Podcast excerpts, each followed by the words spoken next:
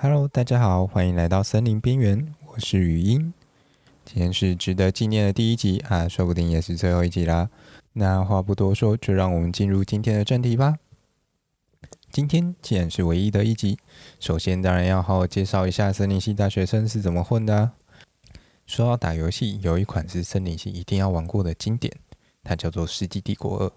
没听过的，现在最好赶快去办个 Steam 账号。平常如果有打折的话，只要两百多块而已吧，可以陪你度过边缘的时光。可是为什么这款游戏如此的经典呢？因为当中有个村民，有个职业非常的重要，它叫做伐伐伐伐木工。绝不是因为很重要，所以要念三次。当你玩过一次，你就懂了。赞。言归正传，森林系它就是从这款游戏开始发迹啊，不是，我是说这个职业。为什么是这个职业呢？你如果仔细研究一下这款游戏啊，你会发现木材是这个游戏中发展早期仅次于食物的一个重要资源。但是各位有没有发现，在这游戏中树不像农田一样，收成之后还可以再重新种植。所以为了不要让这些村民失业啊，就发展出了森林系这个科系出来。他专门在研究说要如何种出新的树，可以继续奴役这些村民，继续生产资源。所以就这样，森林系开始学如何采种子，然后让它嘣的发芽。接着照顾它长大成大树，然后让它继续被砍。但是树砍下来不够啊！一根木头放在路边可以当一张椅子，但是十根放在一起啊、就可以准备种香菇喽。所以森林系只好继续扩张版图，研究要如何去干燥木材、加工木材，让它变成我们喜欢的样子，例如说钱或钞票啊。虽然这里说有纸，但其实没有想象中纯啊。比较直觉一点，可能比较像是一些包含木材的建筑。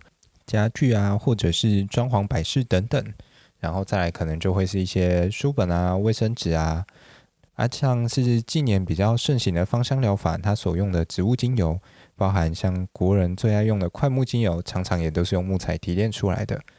然后还有大家烤肉最需要用到的木炭，或者是呃烟熏鲑鱼不要鲑鱼的部分，这些都是大家日常中很容易接触到的。所以呢，总结来说，森林系大致上就是在学怎么去培养种树，还有运用木材所需要的技能。那这里的培养和运用，它的范畴其实非常的广。举例来说，假如我们今天想要生产一个砧板好了，那我可能要先去筛选出一些适合用来做砧板的木材。那它可能要包含一些特性，像是它不能太软，否则东西会切不断。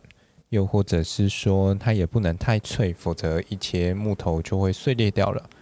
那再来的话，还有可能是我在切菜的时候啊，它不可以起一些木屑，不然你今天的晚餐可能会加蛮多料的。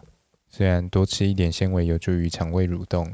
那根据刚刚所说的这些特性呢、在传统上，大家最常用来作为砧板的就是所谓的乌心石。但是问题又来啦。我今天到野外，我要怎么辨别哪一棵树它才是无心石？所以这个时候我们就会需要有树木鉴别的能力，那可以在野外去认出我们所需要或者是我们想要的植物。会认出之后，难道我就要上山下海去为了找几棵树，然后生产所谓的砧板吗？难道没有更简洁的方式吗？所以后来我们依据了这些树木的特性，将它归纳成所谓的生态学。从生态学的角度，我们就可以快速理解这些植物大致上的分布了。那在找到树之后不够啊，我还想知道它什么时候会开花，什么时候结果嘛？那这就是所谓的物候学。那它通常也被包含在生态学当中。在费尽千辛万苦之后啊，接下来就换育林学出马了。从种子休眠的破除，一路到小苗的培育。然后逐渐成材的过程中，所需要的一切都包含在育林学的范畴当中。最后树好不容易可以砍了，但是木材应该要怎么运出来呢？这块其实就是经营学和规划学在思考的喽。A few thousand years later，假装时间过了五十年，我们当初在山上种的乌心石好不容易长大成树，然后已经被砍完运下山了。但是新的问题又产生了，湿的木头放在厨房会长香菇啊！所以为了避免这个问题，我们就发展出了所谓的木材干燥学。主要就是在研究什么样子的木材在什么样子的环境条件下干燥是最适宜的。好啦，我的木材好不容易切好、干燥好，终于可以出货了吧？等等，万一木材回到厨房之后，切完菜又湿了，那它会不会又长香菇了呢？所以木材产品的防腐措施又是另外一门学问了呢。那其实从刚才砧板的案例来说，森林系的所学大致上就是在解决这整个过程中会遇到的问题。虽然有时候森林系听起来像是在山上当野人一样，但实际上它其实它所面对的面向是非常多元化的。这集就先到这里好了，我想耍废了，拜。